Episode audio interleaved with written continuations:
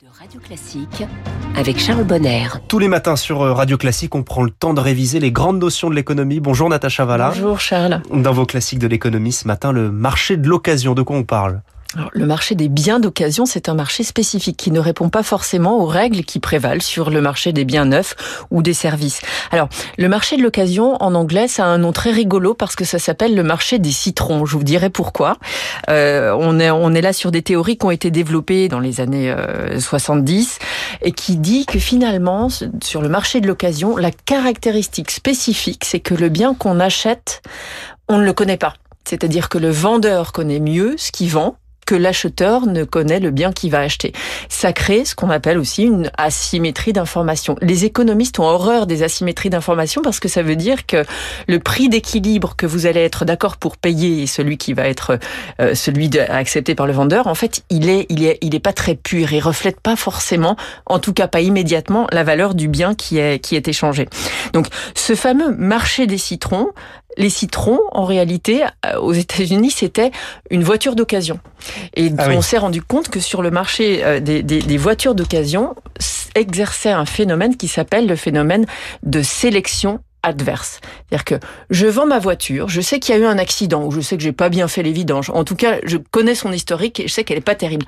Je vais certainement pas mettre ça dans ma petite annonce et donc je vais dire ma voiture a été achetée l'année dernière, elle vaut tant à l'Argus, je vous la vends un tout petit peu moins mais en réalité, si on prend tous ces accidents et ces vidanges qui sont mal faites, elle vaut beaucoup moins. Donc l'acheteur potentiel qui n'est pas né de la dernière prix, puis va prendre ça en considération et va finalement pas être d'accord pour payer un prix sans savoir, sans avoir plus d'informations sur ce qu'il achète. En tout cas, les vendeurs des voitures d'occasion qui sont de bonne qualité, ils vont certainement pas être d'accord, eux, pour vendre une voiture à un vil prix qui serait le, reflet de la qualité moyenne des voitures sur le marché de l'occasion.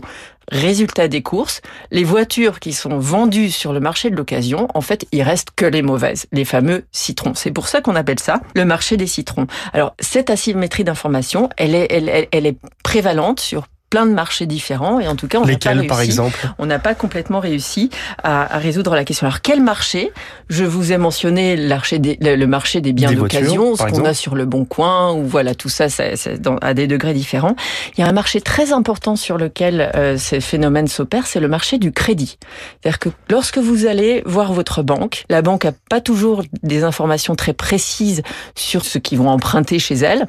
Donc vous allez arriver et vous allez connaître vos caractéristiques propres vous savez peut-être que vous allez être au chômage dans, dans deux ans. Que l'on a envie de démissionner. Qu'on a envie de démissionner, que finalement vous avez un diplôme, mais voilà. Donc toutes ces choses-là, euh, vous les savez, vous en connaissez la valeur intrinsèque, mais la banque ne les connaît pas. Donc il y a cette asymétrie d'information, si bien que parfois le taux d'intérêt qui prévaut, le taux d'intérêt moyen qui prévaut sur un crédit, sur un bien de consommation essentiellement, parce que sur l'immobilier il y a d'autres mécanismes qui corrigent justement le, la probabilité de remboursement en particulier le fait qu'on vous demande des gages, qu'on vous demande de mettre de l'argent sur la table. Donc il y a des mécanismes pour euh, mitiger un peu cet effet, mais de fait, le marché du crédit, il y est sensible.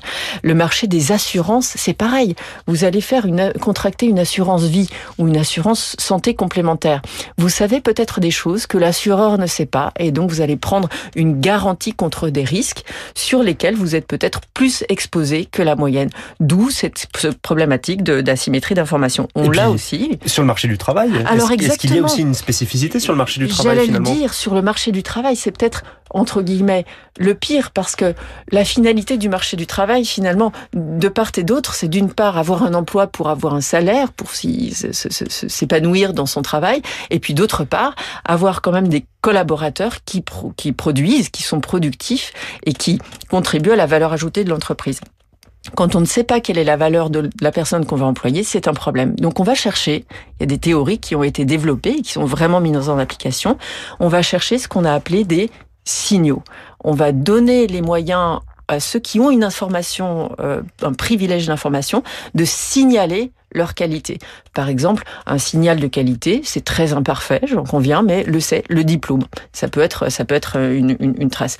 Paradoxalement, un autre signal de, de qualité, ça peut être le salaire. Si j'offre, moi, employeur, un salaire élevé, eh bien, il se trouve que je vais être capable d'écrémer un peu l'ensemble des candidats et candidateront seulement les candidats qui pensent valoir cette, euh, cette, cette rétribution euh, relativement élevée. Donc voilà, il y a quand même des, des, des, des manières de faire qui permettent d'éliminer cette asymétrie d'information des citrons. Donc finalement, nous sommes tous des citrons, si j'ai bien, si j'ai bien retenu la leçon. D'une certaine manière. Natacha Valla, merci beaucoup et on retrouve évidemment toutes vos chroniques sur radioclassique.fr.